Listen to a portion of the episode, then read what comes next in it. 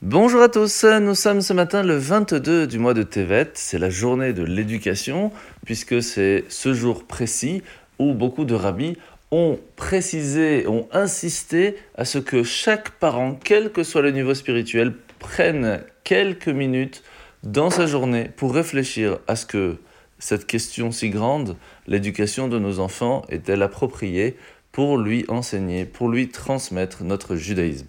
Et il compare cela à la mitzvah des téphilines, qui, bien sûr, ne fait aucune différence si la personne est quelqu'un de bien ou pas. À partir du moment où elle est juive, elle se doit de mettre les téphilines, essayer de travailler à l'intérieur de soi pour ressentir l'amour et la crainte divine. Et de la même façon, dans l'éducation, on ne doit pas simplement le faire parce qu'il faut le faire, mais vraiment réfléchir à comment on peut aider notre enfant.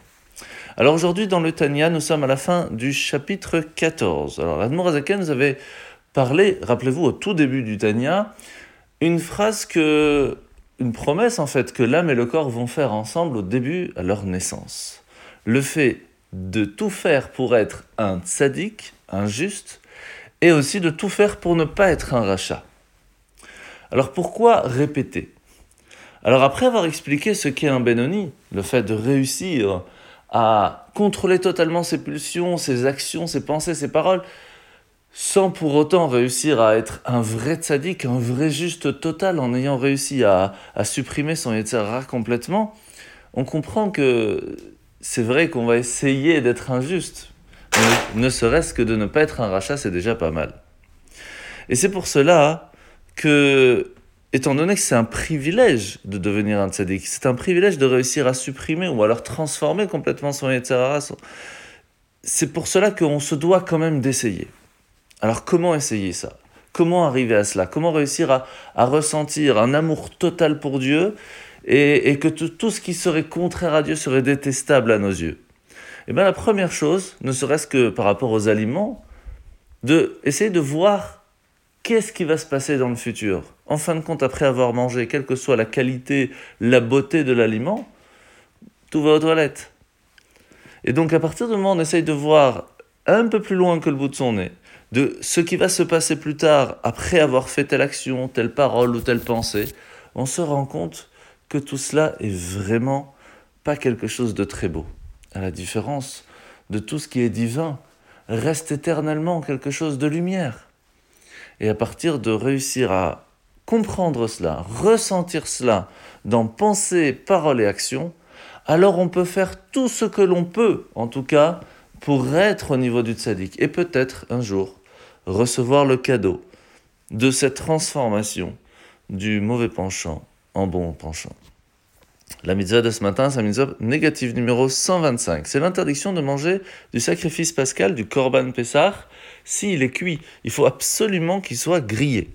Mitzvah négative numéro 123, c'est l'interdiction de prendre des morceaux de viande du korban Pessah, du sacrifice pascal, en dehors de la maison où on le mange. Mitzvah négative numéro 128, c'est l'interdiction de prendre et de donner un morceau du sacrifice pascal à un juif qui fait l'idolâtrie. Puisqu'à ce moment-là, il repousse, il, rejette Akadosh Baruch Dieu, donc ce n'est pas possible pour lui de participer à cela. Mitzvah négative numéro 126, l'interdiction de donner un morceau du sacrifice pascal au, à un non-juif, et même s'il fait les, sept lois de Noachid. Mitzvah négative numéro 127, c'est l'interdiction de donner du sacrifice pascal, du Korban Pessah, à un juif qui n'a pas fait la Brit Mila. Il faut absolument qu'il l'ait fait. Mitzvah négative numéro 121, l'interdiction de casser un os du Korban Pessah. Et mitzvah négative numéro 122, c'est l'interdiction de briser un os du Korban Pessah, même si c'est du Pessah chéni. La paracha de la semaine sommes donc paracha de Shmot, donc Moshe s'enfuit de l'Égypte après avoir tué l'Égyptien. Il va passer par différentes choses, puisqu'il avait encore 17-18 ans à ce moment-là, jusqu'à arriver à 77 ans, à 77 ans, à Midian. Et là-bas va épouser Tsipora, la fille du chef local Yitro, et va s'occuper de ses troupeaux.